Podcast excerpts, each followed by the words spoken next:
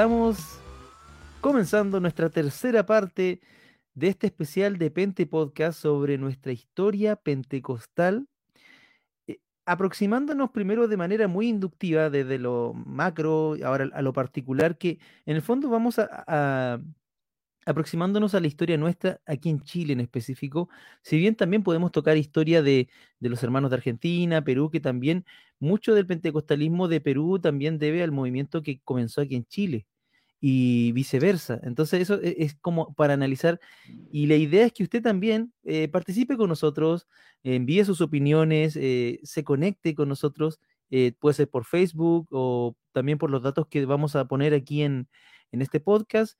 Y les dejamos invitados a seguir escuchando y comenzamos. ¿Cómo estás, hermano Cristian? ¿Cómo estás, Cristian? Aquí estamos entre Cristian. Yo me llamo Cristian y mi hermano se llama Cristian. ¿Cómo estás? Bien, hermano Cristian. Eh, estoy bendecido, ¿cierto? El poder estar un día más compartiendo con los hermanos eh, y conversando de, nosotros mismos, de nuestra historia como pentecostales, conociendo un poquito más de dónde viene el movimiento, cuáles son sus raíces, eh, y como decíamos la semana anterior, eh, también viendo lo bueno y también viendo lo malo. Porque en todo movimiento social vamos a encontrar cosas muy buenas, pero también vamos a encontrar cosas que no son quizás a la luz de la escritura tan correctas. Entonces es importante también hacernos una autocrítica, examinarnos a la luz de la escritura y lo importante es reconocer también eh, lo que se hizo antes. Porque lo que somos hoy día es producto de aquellos hombres y mujeres, ¿cierto? Que Dios usó eh, para poder eh, predicar esta palabra, este evangelio, con este carisma tan especial que tenemos los pentecostales, ¿cierto? Claramente, y, eso, eso recordar, porque sobre todo por lo que hemos, bueno, con Cristian nos conocimos en esos grupos donde conversábamos porque estábamos muy preocupados porque las nuevas generaciones de pentecostales, ya de eh, tercera, cuarta, incluso hasta quinta generación de familias, los chicos están yendo de la iglesia, se están, eh, están adquiriendo otra teología o otra aproximación a la Biblia que no, no nos es natural, no nos es propia, que tiene que ver con esto de la famosa coalición por el Evangelio y todo ese movimiento que busca, que dice, parte por la premisa de que el Evangelio no nos ha llegado completo, que no, porque ellos no nos vinieron a evangelizar, que el evangelio es lo que ellos dicen, que tiene que ver mucho más con algo cultural que con la Biblia misma, porque si fuera la palabra de Dios exclusivamente, eh, no habría problema con compartir, pero también la actitud con la cual Coalición por el Evangelio y otros ministerios de corte reformado, eh, el mismo John MacArthur, en ese aspecto de su ministerio, porque lo demás es muy destacable y eso hay que retener lo bueno, eh, nos ha llevado a muchos a retomar a quienes hemos tenido estudios tanto formales como no formales, quienes hemos indagado en nuestra historia, a, difundir, a difundir lo que, eh, lo que somos, a difundir de que también nosotros el Señor nos, nos, envió el Evangelio, que se ha hecho un trabajo por años y que hay muchas cosas destacables y si bien también hay cosas que no quisiéramos que siguieran, que recién hablábamos mucho de este tema de la dinastías pastorales o algunas prácticas dudosas, pero eh, que también no es, no es la norma, no es la norma. También hay muchas iglesias sanas, iglesias eh, muy poderosas en el Señor y que han bendecido y que seguirán bendeciendo por generaciones. Somos un movimiento lindo, un movimiento del Señor y bueno, hablemos de nuestra historia. ¿En qué nos quedamos, hermano Cristian? Bueno, eh, en el primer capítulo hablamos y profundizamos más en lo que era el pentecostalismo histórico. Hablamos, ¿cierto?, de, lo que se le denomina como pre-pentecostalismo, antes de Azusa, y eh, profundizamos e, e, en, eso. Después vimos lo que era el movimiento pentecostal eh, clásico, eh, y pasamos por el movimiento carismático, llegando hasta el neopentecostalismo. Sabíamos que algunos autores el, movimiento carismático lo, lo juntan lo mimetizan, lo mezclan, eh, lo fusionan con eh, el neopentecostalismo, pero hay otros autores que hacen la diferencia. Y también dentro del mismo movimiento carismático hacen una subdivisión al cual le, denominan el, neo, eh, neocarismático, o sea, el nuevo carismático. Hay tantas olas y, y, tantas nuevas revelaciones, digamos, de alguna forma, que, han ido a, través de los años, de las décadas, eh, que han ido formando estas distintas ramas, digamos, del pentecostalismo. Pero vamos a ahondar un poquito más en lo que, vamos a partir un poquito de, nuevamente de lo que es el movimiento carismático, para recordar, para profundizar un poco en lo que es el neopentecostalismo, que, que creo que es importante que lo hablemos, eh, porque creo que es el, motivo que los hermanos reformados eh, tienen para eh, hacer una caricatura muchas veces de lo que es el pentecostalismo. muchas veces se confunde lo que es un pentecostal histórico, clásico, con, con, lo que hoy día podemos ver en Centroamérica, en Norteamérica, ¿cierto? Eh, con el tema del neopentecostalismo. Debemos hacer una línea divisoria para comprender fielmente lo que es el pentecostalismo y lo que es el neopentecostalismo, porque en realidad lo que podemos encontrar en el neopentecostalismo son muchas prácticas que a la luz de la escritura eh, no son bíblicas. Hay, muchas eh, prácticas, muchos dogmas, ¿cierto?, que no tienen sustento en las enseñanzas de Jesús, eh, eh, entonces eh, es importante que nosotros hagamos esa diferencia, que llevemos el verdadero evangelio de Cristo y también la verdadera identidad como pentecostal. Y para terminar, yo creo que hoy día vamos a terminar, ¿cierto?, con, con toda la rama del pentecostalismo, con, con lo que está pasando por lo menos hace unos 20 o 30 años, que es los hermanos pentecostales que están siguiendo algunas doctrinas de la reforma, que también se le ha denominado como el pentecostalismo reformado, donde ya tenemos autores con teologías sistemáticas como Macalister, ¿cierto? Que él eh, sigue con su eh, identidad pentecostal, con eh, sus carismas en el espíritu, pero que en su teología abraza las doctrinas reformadas, las doctrinas de la gracia. Y es algo que se está viendo mucho en las iglesias pentecostales también, y eh, que eh, se está, digamos, viendo a nivel de pastores, de líderes y sobre todo en las nuevas generaciones de pentecostales. Entonces vamos a partir un poquito por lo que era el movimiento carismático para recordar.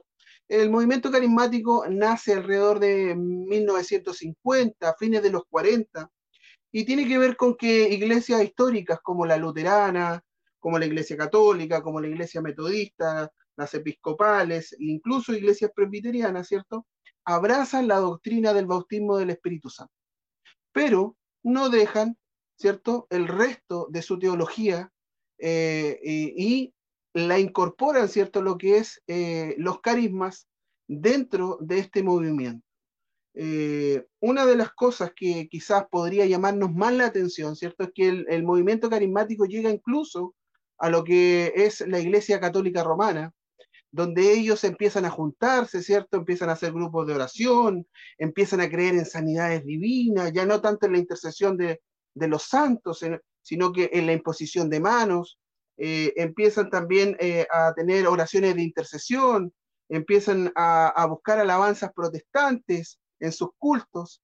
Esto va haciendo que este movimiento sea aceptado muy a regañadientes, primero por la curia, por, Roma, por el clero, pero al ver que tanto eh, eh, personas, ¿cierto?, de, la iglesia romana empiezan a adoptar, ¿cierto?, lo que es el movimiento carismático dentro de sus filas, al final es aceptado. En la década del 70 ya eh, empieza a ser aceptado dentro de lo que es la iglesia romana. entre las doctrinas que empieza a enseñar este nuevo movimiento es el hablar en lenguas, al igual que los hermanos, ¿cierto?, luteranos, también empiezan a aceptar este tipo de cosas. Hay pastores destacados, eh, por ejemplo, el pastor sudafricano eh, David eh, Duplessis. Él es uno de los primeros pastores que empieza a aceptar este movimiento carismático a fines de los 50 y se empieza a expandir por el resto del mundo. Ya en la década del 80, Europa ya tenía muy fuerte lo que era el movimiento carismático. Algo impensable para la Europa reformada, que es básicamente la fe que predomina en los hermanos europeos eh, y que mm, se fue haciendo fuerte principalmente en las iglesias luteranas. Vamos a ver después un nexo bastante fuerte en lo que es la iglesia luterana con el movimiento pentecostal.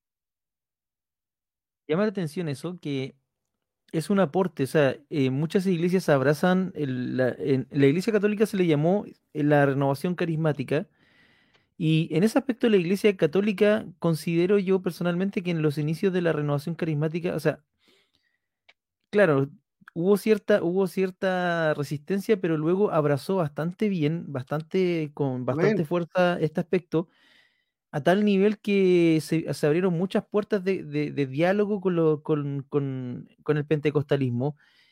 Y es interesante porque fue mucho más la apertura en, en, la Iglesia Católica que las demás iglesias, tanto presbiterianas como más tradicionales. De hecho, bueno, aquí el metodismo perjuró del movimiento pentecostal y eso es histórico. y, pero es interesante porque son iglesias que tienen una estructura litúrgica muy diferente, muy estructurada y también en una base histórica y abrazan esto y eso es un milagro. Yo siempre he dicho, eso es un milagro del Señor. Bueno, eh, que, Roma haya aceptado lo que es eh, eh, las manifestaciones del Espíritu Santo, claro, llama la atención, siendo que ellos durante siglos han llamado ¿cierto? a los hermanos protestantes como hermanos separados. Fuera de la Iglesia Católica no hay salvación algo que fue modificado con el pasar de, los siglos, digamos. Eh, de hecho, todavía no, estoy seguro si Lutero está excomulgado aún.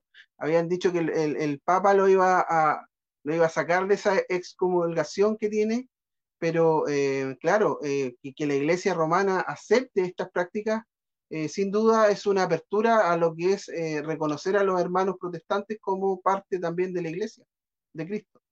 Y claro, bueno, nosotros también hacemos nuestra vida bastante normalmente sin la necesidad que, que el obispo de Roma nos diga están bien, pero eh, también es bueno abrir esas puertas, como dices tú, que nosotros desde el lado anabautista hubo un diálogo eh, con los romanos, primero con los luteranos, y hubo, tú sabes que los anabautistas, fueron masacrados, fueron perseguidos tanto por protestantes como por reformados, y eso el, se ha avanzado bastante y en el tema del perdón y la reconciliación, porque para el, anautismo es capital, tanto como el pentecostal es capital los, carismas y los dones del Espíritu Santo, esa libertad en Cristo. Para el anautista es también capital la reconciliación. Y sabes que eso ha sido súper positivo, eh, que dentro de las distintas ramas del cristianismo, que somos una gran familia diversa, podamos llegar a eso sobre todo en Pentecostés, que Pentecostés nos une a todos. Hay una cosa que a través del tiempo eh, ha costado que los hermanos pentecostales, ¿cierto? Nuestros hermanos pentecostales, acepten las distintas ramas del, protestantismo. Si, si, no aceptan fácilmente como hermanos a los demás hermanos protestantes, imaginarnos aceptar a hermanos de otras ramas del cristianismo es aún mayor eh, y, es aún más difícil, pero con el pasar de los años, los hermanos que han ido comprendiendo lo que significa, por ejemplo, los concilios ecuménicos de los primeros siglos, eh, las concordancias dentro de los primeros credos, los hermanos que se forman, les es mucho más fácil entender eh, lo que conversamos la, la, la, semana anterior, que es la catolicidad de la iglesia, ¿cierto? pero eso ha sido un proceso muy lento dentro de nuestro mundo pentecostal. Entender, porque se confunde con el ecumenismo, que básicamente no es lo mismo. No, pero es lo mismo. Eh, eh, el, mundo eh, evangélico pentecostal es muy reacio a, salir de su rancho, lo que estábamos hablando un poquito antes de, de conectarnos, ¿cierto? mi iglesia es la iglesia, ese es, ese, ese es mi mundo. Cuando nosotros debiésemos ser una unidad en Cristo para salir a impactar a las almas, a llevar el mensaje de Cristo y, reconocernos como lo que somos, que somos hermanos.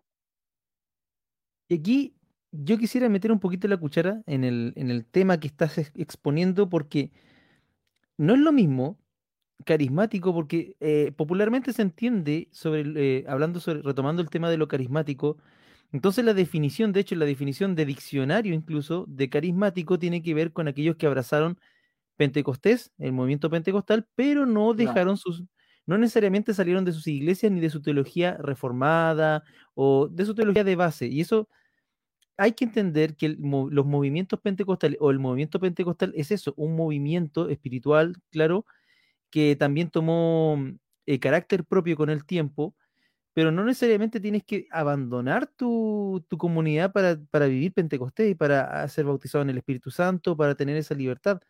Eh, y eso tiene que ver con lo carismático. Lo neocarismático o neopentecostal, porque esas dos casi se usan indistintamente, sería interesante que pudiéramos eh, profundizar sobre eso, porque eh, se confunde lo carismático que ya hemos definido o lo pentecostal que también venimos definiendo con lo neopentecostal y neocarismático, porque el neopentecostalismo nace de lo que nosotros llamamos los distintos olas de avivamiento, o un movimiento, o lo que se llaman, según diccionarios, el diccionario de teología, uno de los diccionarios teológicos que tengo, eh, o avivamentistas, y de ahí nacen los temas de la iglesia de santidad, ¿cierto?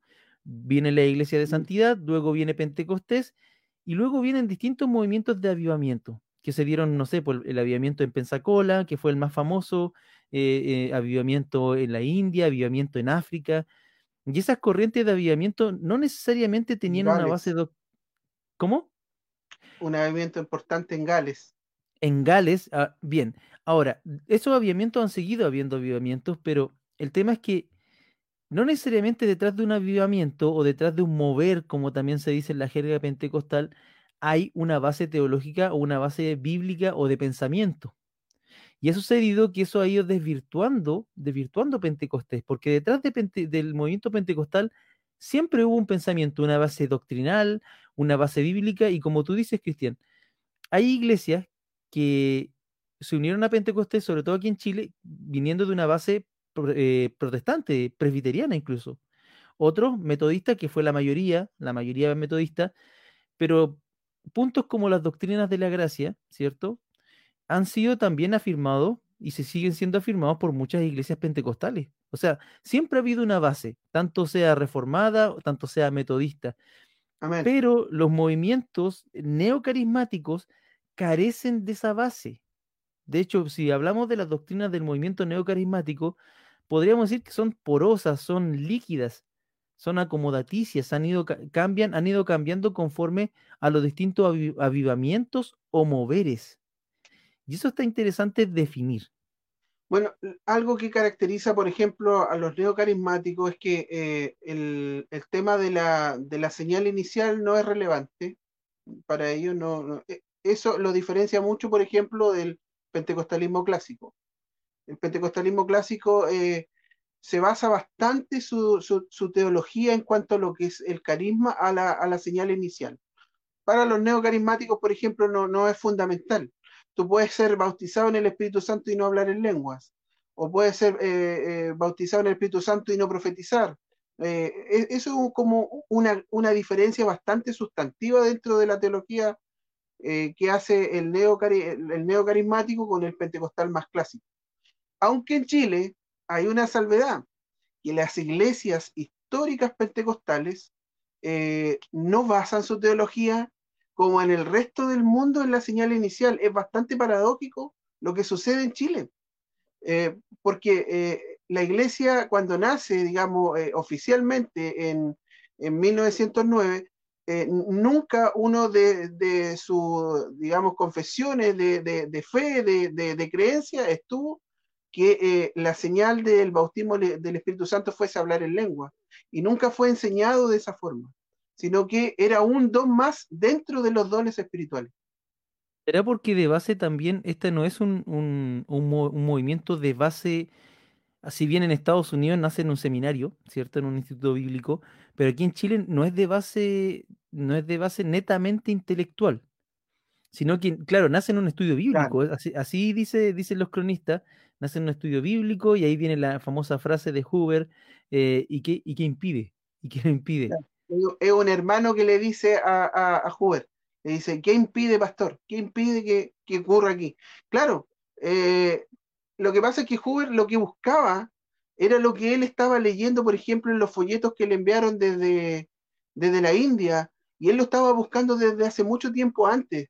Incluso antes del 1900 él había, se juntaba con hermanos a, orar, a buscar eh, eh, algo, una presencia más profunda, inspirado mucho por Wesley y el movimiento de, santidad. Eh, él, quería experimentar los carismas de la iglesia primitiva, pero cuando empieza a recibir la información de, la India y, empieza a, también a recibir la información que pasaba con el pastor Parham o, o lo que pasaba en Azusa, entonces eso todo se va complementando, pero, pero básicamente eh, el, movimiento en Chile es único e irrepetible, no tiene ningún símil eh, en ninguna parte del mundo. Aquí en Chile, dentro de, podríamos decir, no es doctrina, pero sí dentro de la práctica de, en, en el bautismo del Espíritu Santo, hay hermanos que, claro, hablan en lenguas, otros profetizan, otros en su primer bautismo del Espíritu Santo danzan, que eso no se veía, no, se, no lo vi por decir en la doctrina de, la, de las asambleas, que es la iglesia em, pentecostal clásica por antonomasia. Claro. Y, y tú, yo cuando me encontraba con asambleanos norteamericanos, ellos, ellos ¿en serio se, danzan? Y sí, se danza. Y la música, y, y hay exaltación, y, y, y ahí ese tipo, en ese aspecto, no hay como un, un, no se quiso nunca hacer como ya.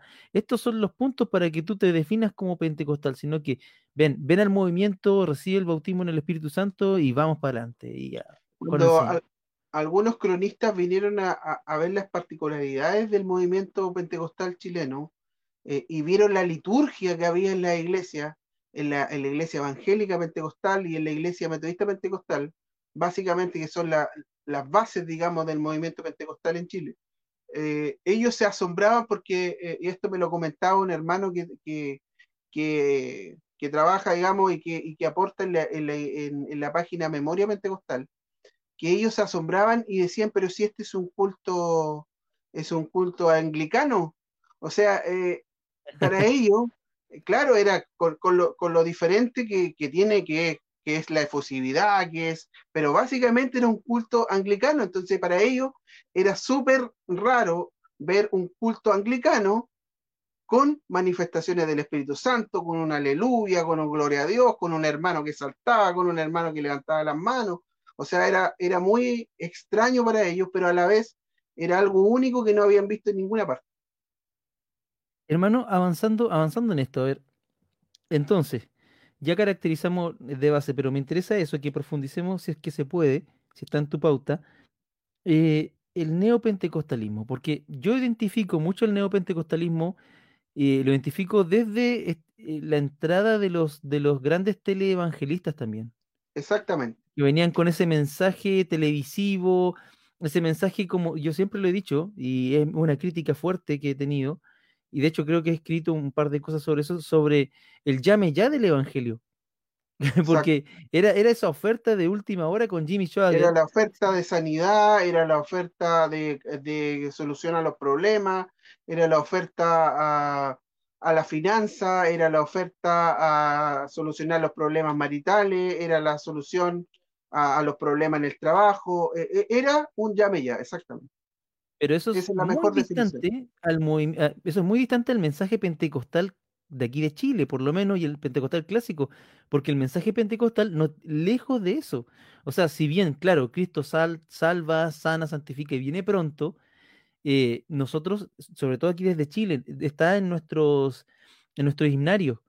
Nosotros asumimos que no necesariamente la prosperidad, la felicidad absoluta y el, y el, y el super desarrollo de, de tu ego y de tu vida viene con el Evangelio. Nosotros aceptamos el dolor, que la vida es difícil, que eh, tenemos una esperanza más allá del sol, por decirlo así, que es muy diferente al mensaje neocarismático. Que, que, o en el cielo, eh, que nuestra riqueza, digamos, eh, o, todo lo que nosotros hagamos tiene fruto arriba, no acá. Hay, mucho que se diferencia del, movimiento neopentecostal. Pero como bien dice usted, hermano, esto nace básicamente en la década del 70. Y los cronistas, digamos, y los, estudiosos de la historia de la iglesia, ahí hacen la diferencia entre pentecostalismo con el, con el neopentecostalismo. Eh, y tiene que ver mucho con, el tema de, de, como bien dice usted, de, de este como solución a los problemas de la gente y de, la, de lo que estaba pasando en ese minuto. Estábamos en Guerra Fría, estábamos eh, en, crisis en, Medio Oriente, y, etcétera. Bueno, el, mundo vive en crisis, pero, pero esta era como la solución protestante a eh, los problemas cotidianos del diario vivir. Y se hizo fuerte, digamos, e, en, en, en el pentecostalismo, básicamente porque había algo que a todo el mundo lo seduce, que es el dinero. Eh, también eso es interesante porque el tema monetario, la hipertrofia o exacerbación de, del tema de las riquezas, tiene que ver con una mala un mal entendimiento, muy mal entendimiento de las doctrinas de la gracia de la parte del calvinismo. Y eso es lo que yo siempre les decía a los hermanos, hermanos, esa, esa pseudo doctrina es un mal entendimiento de la doctrina de la gracia. ¿Por qué? Porque Calvino decía que quien es elegido se demuestra por, sus, por su vida. Entonces Dios te demuestra que tú eres elegido en tanto te va bien, porque hace las cosas bien. ¿Ya? Eso es una manera. Pero Calvino no era definitivo, ni, ni, ni hacía como, ni el énfasis en eso, sino que era, bueno, si te va bien, es porque el Señor te seleccionó para, o sea, eres uno de los elegidos porque el Señor te llamó, qué sé yo, y estás en el reino y te va bien por eso, aunque también tiene otras causas de eso que te vaya bien en la vida. Ahora, esta gente que viene de los movimientos neo, neo, neo de lo, de lo neo, exacerban eso lo monetario. Porque también, como tú dices, hay un acervo cultural, del, sobre todo en la década de los 80, 90, que tiene que ver también con estos boom económicos. También hay que recordar bien este tema de Wall Street, tiene, empieza con estos boom económicos, de la, banca, eh, el tema gerencial, no sé si te acuerdas, John Maxwell, con todo su ministerio que primero comenzó como un predicador eh, y terminó ahora casi como un life coach, un, coach de vida, haciendo seminarios para empresariales, que eso también es muy neocarismático, porque ellos dicen, es que Dios, Dios es un Dios próspero, ¿cierto? Y en tanto próspero te debe, le debe ir bien a todos, entonces yo te voy a enseñar a ti la técnica para que tú seas bien y prosperado. El problema es que estos tipos se olvidaron del libro de Job, se olvidaron de los evangelios, se olvidaron de la vida de Jesús. Pablo. Santiago. Santiago. Entonces, eh, esa es una de las cosas. Y también el tema de la, de la, cuando ya se, podríamos decir, se desvirtúan los dones del Espíritu Santo. Porque también hay que reconocer, que esto lo dijiste en un comienzo, y es una premisa hermosa la que pusiste, lo bueno y lo malo. Porque eh, un ejemplo, en Azusa Street también habían excesos. Y eso era reconocido. Si no, Charles Parham no, no hubiera salido corriendo de ahí porque también vio excesos y no supo ver que detrás también de esos excesos también Pablo en primera y segunda de Corintios frente a los dones carismáticos no los niega, los conduce, que es muy distinto.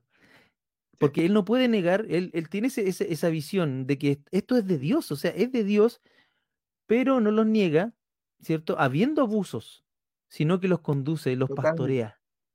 Por ejemplo, el don de lengua, cuando se los dice súper franco y sencillo, yo hablo más lengua que todos ustedes juntos, básicamente le dice. Pero si, si alguien va a hablar en lengua, que tiene que haber un intérprete. Es el ejemplo más, más claro cómo conducir un don. Entonces, Exactamente. Entonces, pasa que en la cultura norteamericana, sobre todo eh, de lo neocarismático o neopentecostal, esa conducción no existe no existe esa conducción, sino que existe el, énfasis en el show business. Y también de la mano de eso también viene la exacerbación también de los músicos evangélicos. Empieza a aparecer Michael W. Smith, eh, Hilson, los primeros, el, lo primero de Hilson. Aquí en Latinoamérica tenemos a Marcos Witt, a Jesús Adrián Romero, que yo, por decir un ejemplo, Marcos Witt comienza como un, como un predicador y como un músico pentecostal. Él tocaba coritos, pero le, ponía salsa y de hecho por eso muchos lo tildaron de homosexual, que el, hombre nunca fue homosexual, o sea, eh, por lo menos no salió del closet y, se le tildó de todo porque el hombre se atrevía con los himnos de la iglesia, musicalizarlos de manera distinta y bailar, que era, eso era obsceno, te estoy hablando de la década de comienzo de los 90, que me acuerdo.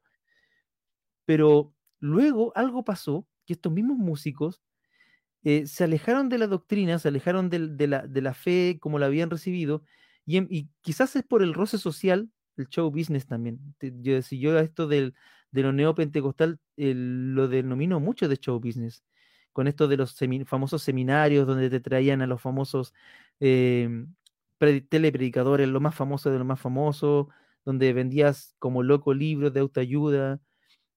Es que básicamente lo que es el neopentecostalismo lo podemos definir como un negocio, hermano. Un negocio que tiene muchas aristas y muchas áreas. Porque eh, los autores de libros empezaron a ser multimillonarios, los conferencistas empezaron a ser multimillonarios, los músicos, como dice usted. Eh, y, los ejemplos son súper claros. O sea, el mismo Marco Witt parte siendo un pentecostal, ¿cierto? En México, pero termina pastoreando una de las iglesias más grandes del mundo, si no la más grande, en templo, 50.000 personas, eh, solamente para latinos, 50.000 más para, para los angloparlantes en, en, un día domingo, 100.000 personas, una locura, algo estratosférico, eh, y donde vemos que el mensaje central es ser ganador, ser, ser próspero, ser millonario. Eh, hay unos videos donde él mismo reconoce que su hijo le, le, pregunta a su hijo qué es lo que quiere ser cuando grande, y él esperaba músico, pastor, y el hijo le dice millonario. Amén, dice él. O sea, eh, sí, sí, me acuerdo de eso, me acuerdo de eso. Eh, eso fue una esos, esos, ejemplos hablan muy claro de lo que significa este nuevo, eh, este nuevo pentecostalismo que, que, de pentecostalismo tiene muy poco y, que solo exacerba cierto lo que es los carismas en sí, pero, pero vamos a ver, aquí tengo un, un, listado de cosas que anoté, de cosas que se enseñan, que, que asustan, que dan, que dan rabia, que, que avergüenzan, y por eso es tan importante hacer la diferencia, hermano. O sea, que, los hermanos que no son de nuestra tradición sepan que eso no es parte de nuestro mundo, que no es parte del mundo pentecostal, real, verdadero. Veamos la lista, démonos el tiempo porque si hay que definir cosas, hagámoslo. Démonos el tiempo, estamos en el especial de Pentecostalismo parte 3 y por favor, por favor hermano, comencemos a desglosar esa lista. A ver, Partamos primero por, lo central de la teología neopentecostal. Y lo, central de la teología neopentecostal se basa en la mal llamada teología de la prosperidad, porque de teología tiene poco. Pero eh, ese es el centro de, la enseñanza neopentecostal, la teología de la prosperidad, que tú vas a ser próspero, vas a ser rico, vas a ser millonario, que, eh, como bien dijo usted, eh, el, el demostrar, ¿cierto?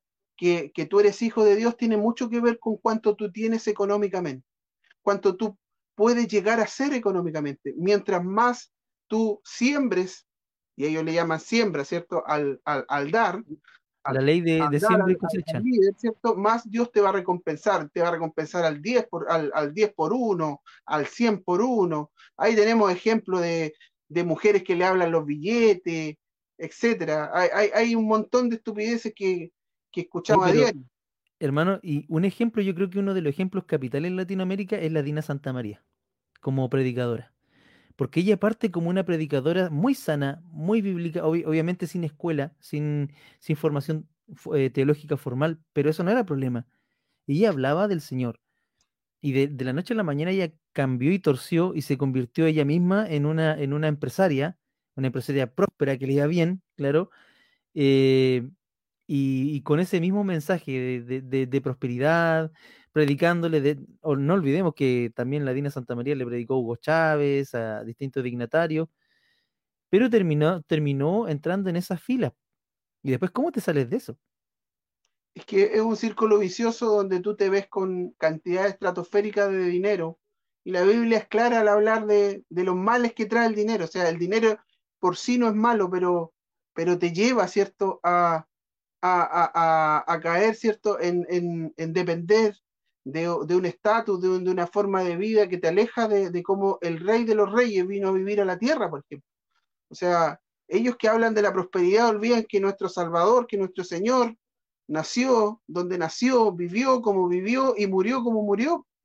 Entonces, eh, bueno, ahí vemos que ese mensaje no es bíblico, no, no tiene sustento en la escritura una vez cuando estábamos en el, Instituto Bíblico, en el seminario, y empezamos a analizar esto, me acuerdo que fue el, eh, no sé si fue Rudy Fuentes o otro, el, pastor que está, el director del instituto, y nos dijo a la luz de esto, de que tienes que ser próspero, de que tienes que te tienen que seguir multitudes, porque ese es también otro aspecto, te tienen que seguir multitudes y tienes que conquistar tu tierra en ese lenguaje bélico muy de los años 90, 80, 90, en la iglesia, sobre todo con el, con el ingreso de la famosa guerra espiritual. Y frente a esa perspectiva, este pastor o hermano que nos, que nos estaba enseñando dice, Jesús fue un fracasado. Claro. Frente a la perspectiva neocarismática o neopentecostal, Jesús es un fracasado. No tenía auto, no tenía dinero, no tenía poder y más encima murió, murió humillado en una cruz, porque morir en una cruz era morir maldito. No, no tenías derecho ni siquiera a ser sepultado con tus padres. Jesús fracasó. Claro. Y también eso lo, dice, lo decía mucho en un tiempo el hermano Juan Stamp, que también en su blog, que lo recomiendo, eh, también linkó el diente ese tema, porque sobre todo en Costa Rica fue un boom y fue preocupante. O sea, mi suegra, que ella viajó mucho, ella es wesleyana, de la iglesia pentecostal esa wesleyana, y me contaba que vio gente tirar en esas ofrendas que hacían, porque eh, cuando, estos tipos cuando hacían ofrenda, te traían esos, esos canastos gigantescos y no ponían un, un, manto, y la gente tiraba relojes de oro, o sea, sus relojes, sus joyas, el dinero, ya hasta las llaves del auto llaves de auto, billetera, se sacaban los anillos. Es que si a ti te prometen, te prometen primero una salud infalible, si tú siembras para ser sano, si tú siembras para que Dios te dé uno por diez, o sea, tú das uno y Dios te va a dar diez, es un negocio redondo. Y tú ves que el, el líder, claro, prospera y prospera, pero el que el único que prospera es él. O sea, eh, Claro que ese el, Evangelio de la Prosperidad existe, pero existe para, para, algunos y no para todos.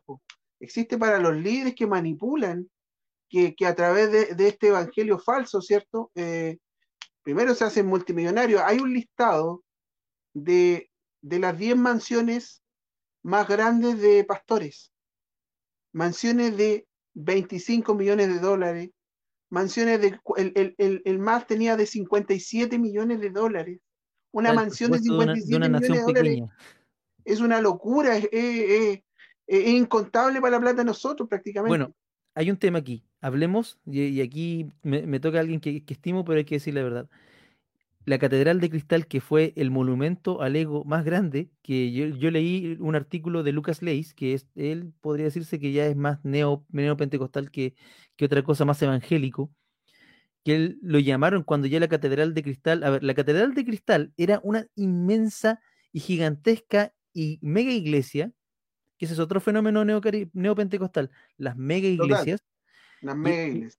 Y, la mega iglesia por antonomasia, o es la iglesia de Yoido de allá del Evangelio completo de Yoido de Seúl, Corea, de Yonggi Cho, o la Catedral de Cristal. Y la Catedral de Cristal fue, se levantaron ofrendas, se hicieron construcción millonaria, y finalmente tuvo que cerrar y ahora le pertenece a la Iglesia Católica porque se vendió, se remató en realidad, porque el aire acondicionado, o sea, eran millones de dólares para mantener el puro aire acondicionado, mensuales, de gasto.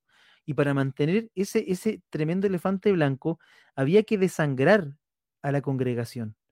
Y yo decía, porque aquí en Chile nosotros, y sé que en el resto de Latinoamérica, para levantar una obra, hacemos completada, vendemos empanadas, vendemos pan calentito, pan, eh, hacemos nuestros sociales, nuestras cositas y de a poco vamos construyendo con la, con la ayuda del Señor y sin pedirle muchas veces nada al Estado. Y ver esos tremendos eh, monumentos al ego, porque yo digo, ¿para qué? No sé, por ejemplo, eh, no, no, estoy seguro, creo que Casa de Dios de Cash Luna, no sé si es Costa Rica, puede ser, o no estoy seguro Puerto Rico. Sí, sí, sí. Pero creo que es Centroamérica. Pero eh, obviamente Centroamérica, no recuerdo qué país, hermano. Pero leí un artículo hace muchos años atrás, por lo menos 7, 8 años, donde eh, era un templo que había salido por lo menos, por lo menos, cerca de 38 millones de dólares en uno de los países más pobres del mundo o sea, 38 millones de dólares de la época. Ahora, si lo llevásemos a plata actual, sobre 50 millones de dólares. O sea, son cosas que uno no... En países donde la gente muere en la calle de hambre, que los cristianos estemos haciendo ese tipo de, de monumentos, ¿cierto? Al ego, como muy bien dice usted, para, para, para crecer, ¿cierto? La egolatría de los hombres, de, de, de ensalzar a estos eh, pseudo líderes. Eh, Guatemala es, Vergonzoso, para mí es vergonzoso. Guatemala, uno de los países más, eh, más empobrecidos y, y, las dimensiones de esa iglesia son gigantescas. O sea, es la iglesia y tiene un campus. Viendo las imágenes, tiene un campus que es, todo el terreno anexo con instalaciones, pero así. y le hacen seminario a Iván Chileno, seminarios de liderazgo, o sea, para formar otros líderes como ellos. Y de aquí, eh, orgullosamente, van a esos lugares a aprender liderazgo cristiano. Y, yo me pregunto, ¿qué opina Jesús de, de, eso? ¿Cómo fue, el, ¿Cómo fue el ministerio de Jesús? O sea, ellos, ¿a quién siguen? ¿Siguen al Cristo de la Biblia o siguen a, estos eh, hombres que se han levantado a través del tiempo y que han formado un cristianismo a la conveniencia de ellos? No es el Cristo de la Biblia. O sea, eh, eso por eso es que yo hago hincapié fundamental en diferenciar lo que es el pentecostalismo de este neopentecostalismo. Entonces podemos como... Dime, disculpa.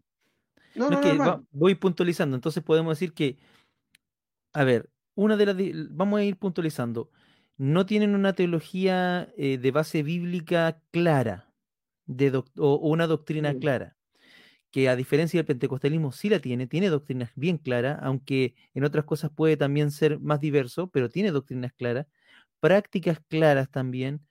Em, el énfasis está en la salvación, ¿cierto? del alma perdida, el énfasis está en la predicación del Evangelio, y no en las obras, no, o sea, me refiero no en las obras de, dinero, no, no, no en las riquezas. Sí, avancemos, Cristian. ¿Y qué otras características vamos viendo? Otra de las bases teológicas, hermano Cristian, es eh, el apostolado moderno, por ejemplo. Ahí encontramos eh, el tema de, los nuevos apóstoles, que esto, esto es muy nuevo. No, viene, no tiene más de 30 años. Esto nace a mediados de, la década del 90 y empieza este, este, nuevo apostolado, ¿cierto? De, de, ungido, ¿cierto? Y ahora, lo que estaba leyendo el otro día, ahora ya, ya no basta con, el, con ser apóstol, y ya, ya, porque primero no les bastaba con ser un misionero, no les bastó con ser un, un evangelista, un pastor. Un predicador, o predicador. Un predicador. Eh, eh, ellos querían ser más. Entonces eh, empezaron con este tema de, del, del apostolado moderno y ahora ya no son apóstoles, ahora son patriarcas, ahora son ángeles. Claro, eh, querubines. Eh, aquí está el querubín tanto, aquí está el arcángel tanto, o sea, son cosas que, nosotros vemos que, eh, como decía, de repente causan vergüenza, estupor, pero, pero esto, es, esto es bíblico, o sea, se sabía que estas cosas van a pasar. Ahora, en el pentecostalismo no tenemos apóstoles, no creemos en eso, en ese aspecto somos cesacionistas la mayoría, y, puedo decir que todos con confianza, nosotros creemos que los únicos apóstoles son los, de, los apóstoles de Cristo, menos Judas, más Pablo, por decirlo así. Ahora, si bien hay, hay, cierto reconocimiento apostólico eh, por parte de Pablo de, su, de sus co, pero no los llama propiamente tal apóstoles, los llama eh, consiervos, eh, más que nada usa, usa, ese lenguaje para llamar a quienes están en el mismo ministerio que él pero apóstoles, después de los apóstoles de Cristo, propiamente tal, no hay. O sea, eso cesó. Cesó también el canon. Y el tema es que en el movimiento neopentecostal, el canon no cerró. Muchos dicen, plantean esto, Hechos de los Apóstoles no fue, un, no fue un, libro cerrado, sino que quedó abierto, no se concluyó. Y por ahí eh, meten la cuchara para decir, eh, por eso los apóstoles continúan y por eso nosotros podemos seguir estableciendo doctrinas nuevas y, en muchos aspectos también extrañas. Y a ver, eh, tenemos este tema de los apóstoles, ¿cierto? Esto es bien conocido. E, eso en, lo organizativo, que también tiene, o sea, al apóstol nadie lo cuestiona. Nadie lo puede. Y todos es un punto primordial para ellos, porque tiene la autoridad sobre todo el resto. Claro, y establecen doctrina. Me acuerdo que el, Ronnie Chávez, ¿cierto? Cada año hacía como las profecías del año que, venía, que venía. Y el tipo declaraba que iba a pasar esto, esto, otro, y, no se cumplía, no se cumplía. porque él no, tiene la autoridad, nadie tiene la autoridad para hacer ese tipo de cosas. Ahora hace poco, cuando estábamos en pandemia en el PIC, eh, Guillermo Maldonado ató al COVID. ¿Lo ató? ¿Ya? ¿Cierto? Pero no ató nada a su matrimonio.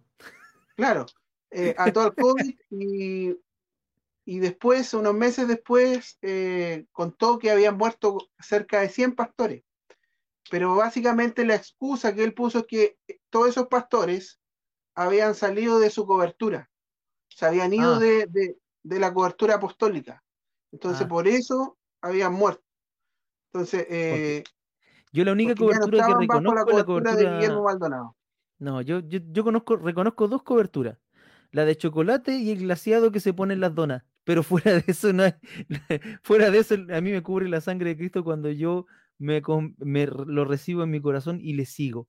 Ahora, ese es el aspecto organizativo, porque también, a ver, podríamos hacer todo un podcast sobre el tema también del tema cómo se organizan, porque ellos se organizan como una empresa, dejan el lado eclesial y empiezan lo empresarial.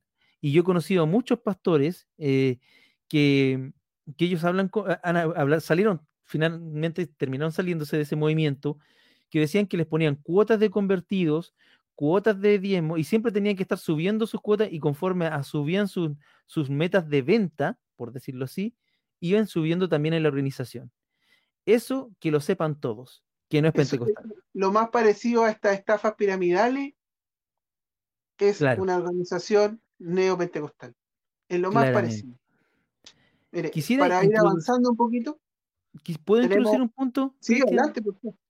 Porque también hay, otra característica del, del neopentecostalismo que tiene que ver con el dominionismo en lo político con la doctrina del Kingdom Now, que eso también viene con la Cindy Jacobs y otros, que, y otros tipos, Morris Cerulo y otros telepredicadores norteamericanos que después se hicieron, finalmente terminando haciéndose como estos apóstoles y profetas, que tiene que ver con eso. Ellos dicen, bueno, si están volviendo los apóstoles, si están volviendo este tipo de cosas, entonces lo que, lo que viene aparte de esto, y prepárate, es que ahora nosotros tenemos que establecer el reino. No es el Señor el que establece el reino, somos nosotros los que establecemos el dominio y comenzaron a meterse en política. Yo me acuerdo que, pero mira, es válido que cualquier cristiano participe tanto de su nación, de hecho, eh, eh, la escritura eh, lo, recomienda, participar de la nación, participar de la política pública, es bueno, dar nuestro aporte, mm. pero muy distinto es meter a la iglesia y que los pastores se metan hacer en tanto pastores, en tanto iglesia, hacer política. Y eso en Norteamérica se, ve, y aquí, en, y aquí en Sudamérica lo vemos mucho con, esto de los pares de sufrir, que en Brasil tienen, aparte de esos tremendos moldes de la fe, tienen eh, dos partidos políticos, aparte de canales de televisión. los pares de sufrir son los que han hecho las grandes producciones cristianas que, todo el mundo ha visto ahora, por ejemplo, Moisés, Jesús, Génesis, todas esas producciones tremendas que han salido, que han recorrido el mundo, todas son financiadas por los padres de sufrir. A ver, no es malo que hayan producciones cristianas que hablen de nuestra, de nuestra fe y de nuestro, de, de la Biblia, es, genial. El tema es cómo se financia, porque eso, eso son mega, o sea, hay que reconocer, son mega producciones. ¿Cómo se financia? Y yo creo que al líder de la, del, del pare de sufrir se le pilló lavado de dinero, lavado de activos, eh, eh, falsificación de instrumento público en, Brasil, eh, nexos con el narcotráfico. A, a Luna se le estaba acusando de lo mismo, lavado de dinero, nexos con el narcotráfico. O sea, ese es, ese es el parámetro donde se están moviendo estos hombres.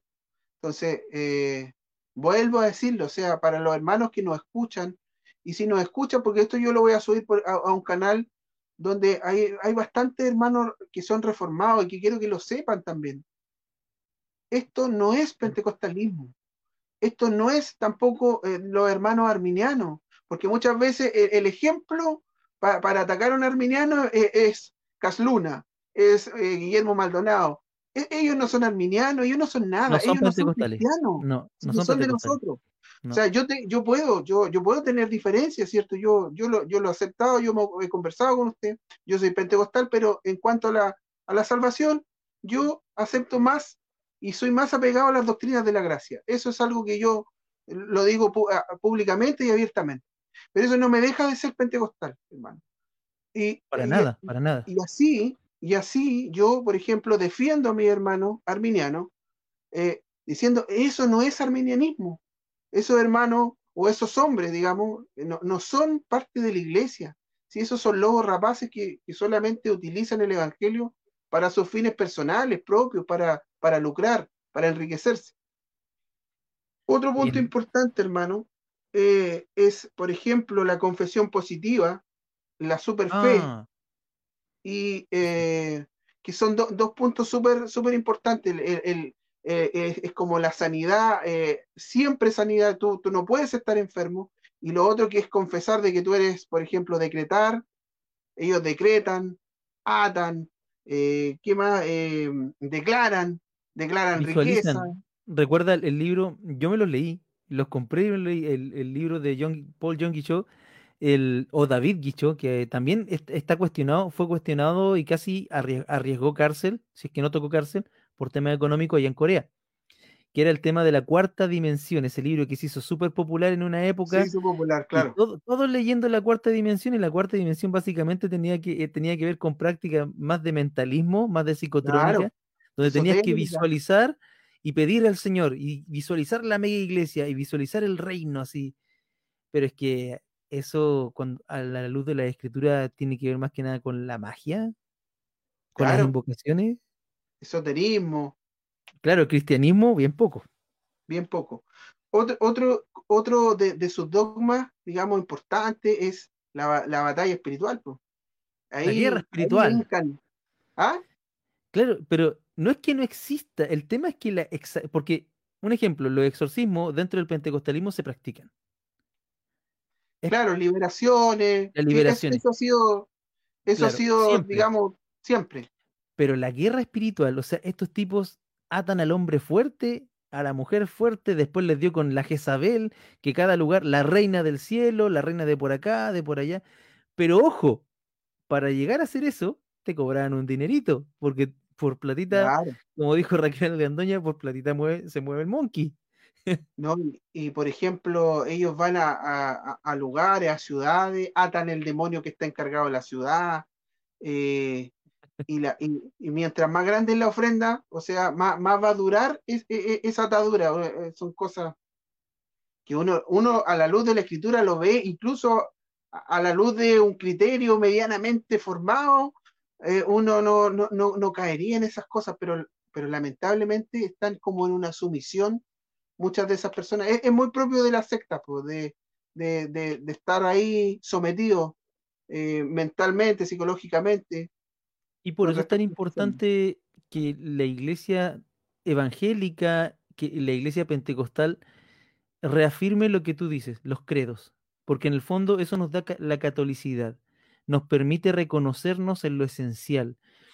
Tú, eh, porque eh, tú puedes predicar mucho del Antiguo Testamento, por dar un ejemplo, pero también los musulmanes predican mucho del Antiguo Testamento y los judíos predican mucho del Antiguo Testamento, sino, bueno, exclusivamente de por ahí. ¿Y qué nos diferencia? Es que nosotros tenemos, seguimos a Jesús.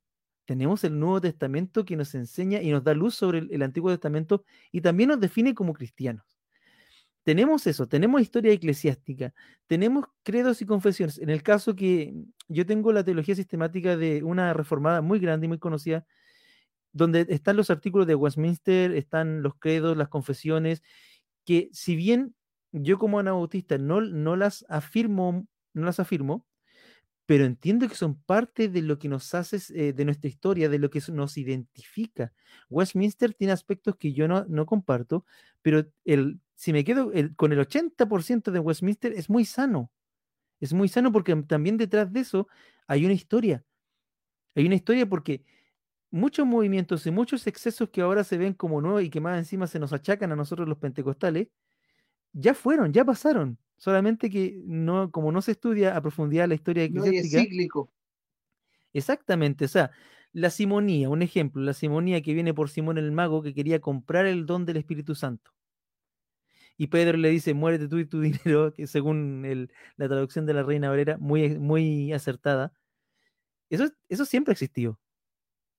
Ahora, por eso te digo, la catolicidad de la iglesia, eh, que, también hay que también decir que el, pentecostalismo tiene un debe con la historia eclesiástica, porque muchas iglesias pentecostales, tú vas le preguntas, ¿y cuándo nace la iglesia? Pentecostés.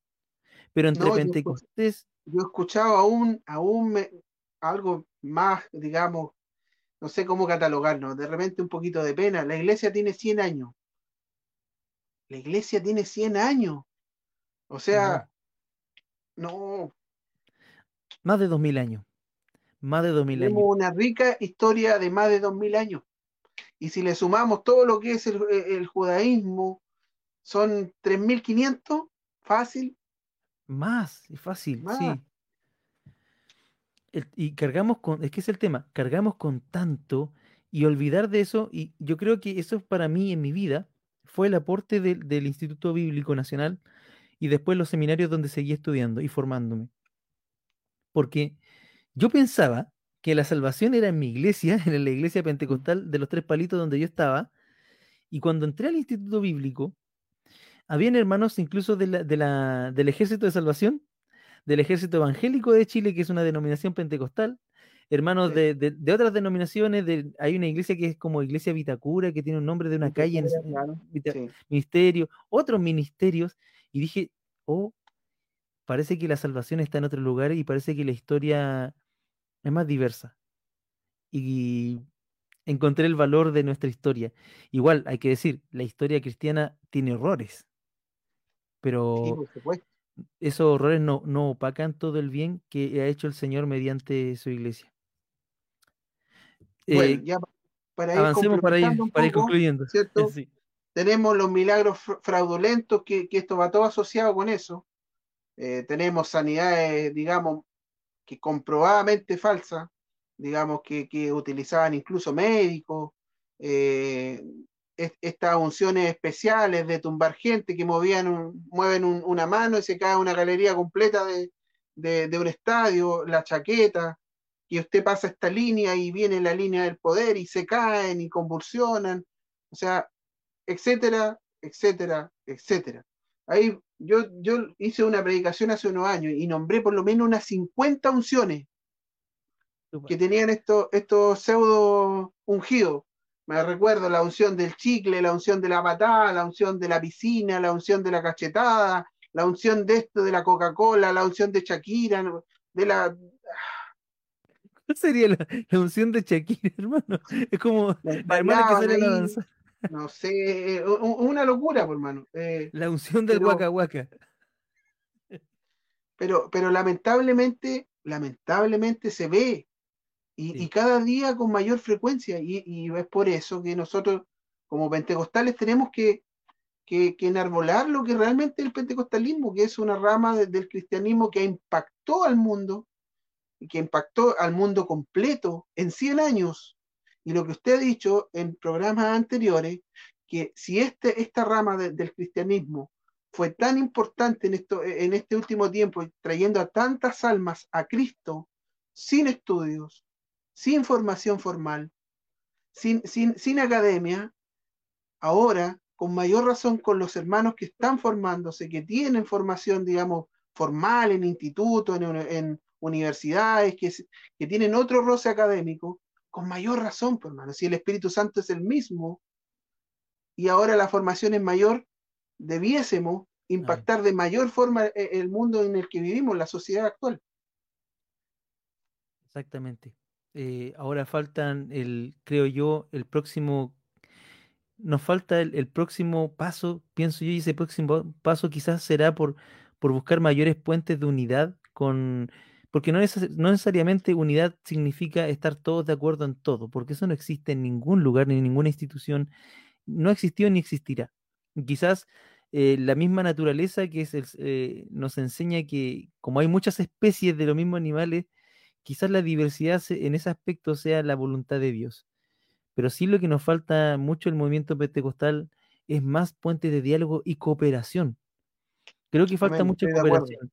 Yo soy yo en mi vida ministerial soy un producto de la cooperación ministerial, que fue un hermano el hermano que venía, Pablo Hoff, que venía desde Argentina formando el, el IVA, el, famoso instituto de, no, del Río de la Plata, junto con otros hermanos. Este hermano norteamericano vino y, quiso venir aquí a Chile a formar a las primeras generaciones de, de, estudiantes de teología pentecostales. Y gracias a él, a su visión, muchos, y a su entrega, porque también eh, yo fui subvencionado por, por una familia que gracias a ellos tuve mis primeros libros de teología. Entonces, quizás esos puentes de cooperación también, quizás debiéramos dejar de construir mega iglesias, de pensar en, lo mega, en lo, gigantesco y empezar a, buscar construirnos entre nosotros, a, dejar cosas, a pensar en el legado que dejamos para la próxima generación. Que eso me preocupa mucho. Este, en esta etapa de la historia han muerto muchos pastores, muchos. ¿Y qué han dejado tras sí? Claro, mucha, mucho, mucha obra, pero quizás también eh, dejar de pensar en grandes iglesias, eh, en llenar espacios y pensar más en llenar corazones, en construir cosas que, perduren más allá. Sé que se ha hecho, pero creo que si le, le encaramos más el diente, eh, otro gallo cantaría. No quiero seguir. Yo, yo pienso que, hay algo que, tenemos una duda pendiente. Es, eh, creo que bueno, la, la, Asamblea de Dios tienen una confesión de fe de la Asamblea de Dios. Eh, creo que, bueno, también en los estatutos la, la, Iglesia Metodista Pentecostal también tiene sus normas de fe, pero, pero el mundo pentecostal, si bien no vamos a tener una unión, porque es un movimiento y eso lo hemos hablado ya en tres capítulos, ¿cierto? donde tenemos diferencia en que algunos bautizan infantes, otros bautizan adultos, que otros ven la señal inicial, que otros no, y etcétera, etcétera, ¿cierto? Pero en, lo central, en las cosas que nos unen como, como, como cristianos, como, como doctrinas principales, debiésemos tener eh, documentos formales que unan a todo el pentecostalismo. Yo creo que ahí hay, hay una patita coja donde los líderes de la iglesia debiesen fomentar esa unión, pero en lo doctrinal y en lo teológico. Sí. Ahora, como se dice mucho en, filosofía, para que, y para que haya ética, primero se tiene que enseñar ética. Entonces, ya la labor que hacen muchos institutos de iglesias pequeñas, los mismos hermanos de la asamblea, que ellos se abren también para otras iglesias, y el mismo IBN, la comunidad teológica en cierto modo, aunque no estemos muy de acuerdo con, muchos de sus postulados, también hacen, hacen eso. Y si hay algo que debo destacar, lo, positivo del, del, acervo reformado que está intentando, intentando hacer algo acá, es que es eso, que hoy en día la teología y la historia cada vez va importando más. El otro día veía en una página que es Pentecostalismo Clásico, así se llama, eh, citando a un padre de la iglesia. Y eso me, ah, me, me, me, gustó mucho y se lo, se lo escribí, sí, le dije, me, llama la atención que esto hace 10 años atrás hubiese sido una, 10 nomás, 10 años atrás nomás, hubiese sido una, una cosa tirada a las mechas, porque están citando a un, a un cura, de, un católico. Eh, eh, porque esa era, la, esa era la, forma de pensar, digamos, de, de, de, nuestros hermanos y también de nosotros, también un poco. Pero, pero me alegra, me alegra esto y, y, con esto voy a cerrar, que es también lo último, que es como la última rama del, del pentecostalismo que tiene mucho que ver con eso, que son los hermanos que se auto... Eh, que, que, se autodefinen como pentecostales reformados. Y ellos buscan esta raíz mucho en los padres de la iglesia. Eh, porque en los padres de la iglesia hay, mucho continuismo eh, en, su escrito, que, muchas veces eh, se pasan por alto. Y, yo, yo eh, tengo material donde los padres de la iglesia, incluso Agustín de Hipona, o sea, que, es padre de, digamos, de la teología reformada, habla mucho de, los dones, de los carismas, ¿para qué decirlo? Otros padres de la iglesia. Entonces, estos pentecostales buscan ¿cierto? estas raíces a través de los padres de la iglesia, a través de muchos pre-reformadores, donde se, experimentó carisma, eh, buscan también una continuidad a través de la reforma eh, y, llegan, ¿cierto?, a, Pentecostés, desde Pentecostés, ¿cierto?, hasta, hasta los días de hoy, en día. Eh, si bien, ¿cierto? Ellos no, se definen como, por ejemplo, arminianos, eh, sino que son más bien eh, eh, cercanos a lo que es las doctrinas de la gracia, no, no reniegan de lo que es los carismas o, son continuistas en cuanto a lo que son los dones del Espíritu. Y esto está, mm. como, como lo hemos conversado, bastante fuerte en muchos lugares, en iglesias históricas pentecostales. Y esto tiene que ver mucho con que los hermanos están yendo a estudiar en, lugares formales y, se están acercando a esta teología. Eh, como también hay otros que, no, porque, o sea, que, mantienen cierto las raíces más que nada leyanas eh, y, y, las afirman, pero yo dentro de todo esto, yo, yo me alegro, yo me alegro que los hermanos, si bien puedan tener sus convicciones en cuanto a, teología, busquen el estudio. O sea, que, sea algo que, que, hoy en día no sea mal visto, que no se predique desde un púlpito que la letra mata, que, cuidado hermano, no corra tan rápido, que esta es una carrera larga, cosas que escuchábamos yo por lo menos cuando era un joven. O sea, eh, y que hoy día no, no es tan habitual. Y claro, imagínate, yo en, la iglesia donde nací como cristiano, yo era la primera generación y fui la única porque me sacaron eh, de quienes estudiaron, entraron a estudiar teología, porque eh, yo sentí que, o sea, de Dios hacerlo. Y, sucede, que, bueno, ya para ir cerrando, eh, son parte de las esperanzas que tenemos ahora. También, eh, también hay que tener fe en las nuevas generaciones.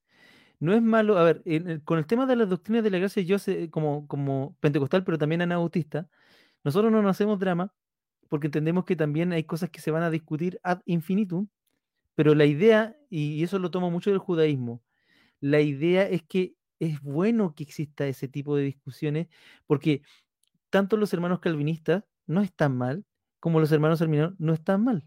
Y también, ojo, que hay una tercera vía, que están los hermanos que, también tienen sus propias eh, características, que son los hermanos anglicanos, o también los hermanos menonitas, o los discípulos de Cristo. Si el problema no es ese, nunca, eh, y si es un problema, el problema es en las personas. Hay personas que no soportan entrar en diálogo y piensan que su manera de pensar o aproximar eh, es la única. Y eso tiene que ver más que nada con el fanatismo y con el fundamentalismo, que es lo que yo denuncio del neocalvinismo. Pero el calvinismo en sí es muy sano, porque el calvinismo te enseña a pensar, estructura el pensamiento y te da, y te da una, como una, a ver, podríamos decir que en, apologética o para tú defender tu fe, te da una sistemática maravillosa. Te da un pensamiento sistemático. en cuanto a teología sistemática, los hermanos reformados. Espectacular. Nada que decir. Ahora también en la teología, quien entra en teología también debe entender que, si, que ninguna teología es definitiva.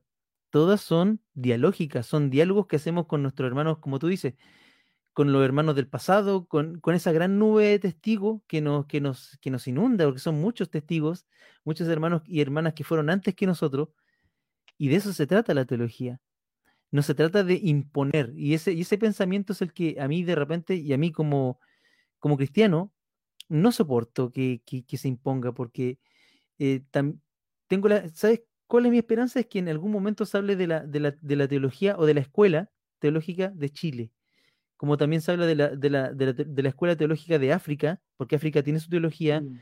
eh, Asia tiene, tiene una teología pentecostal muy desarrollada, muy desarrollada en Corea, en, Hong Kong también. Entonces, eso es lo que sueño.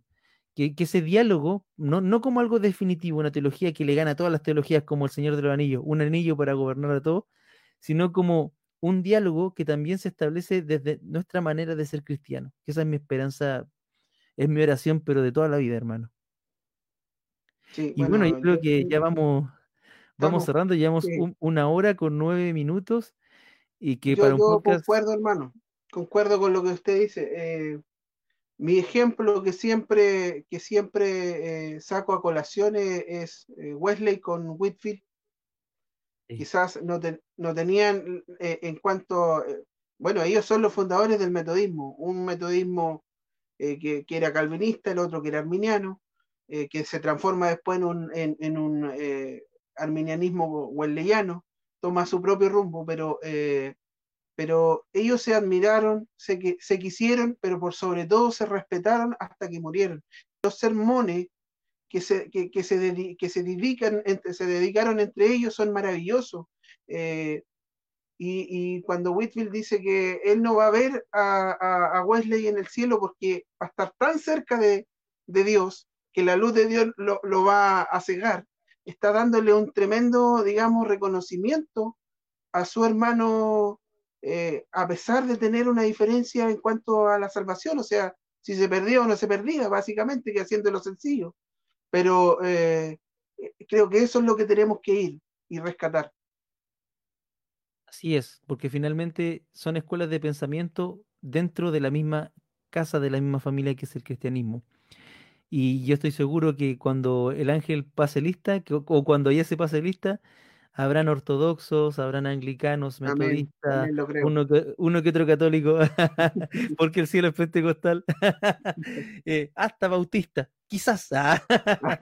no, estaremos todos los que seguimos al Señor con todas nuestras fuerzas. Así que, hermano, eh, nos vemos para, un cuarto capítulo. Nos quedará el último. Ahora sí que hablamos de Chile. para finalizar.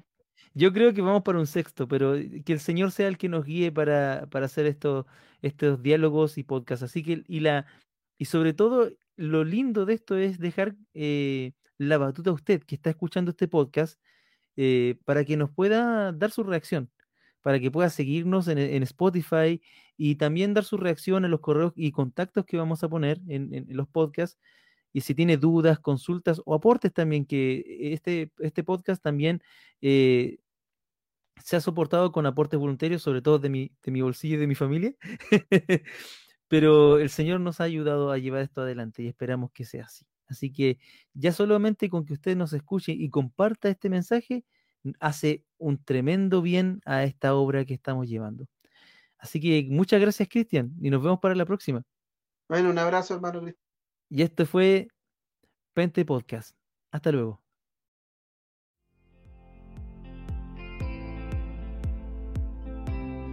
Si deseas contactarte con nosotros, puedes hacerlo mediante el correo electrónico aquí en el podcast pastorcristianb.gmail.com Y también si deseas seguir nuestro contenido, puedes hacerlo en la página edificadosencristo.net. En esta página te encontrarás con podcasts, reflexiones y predicaciones para tu edificación.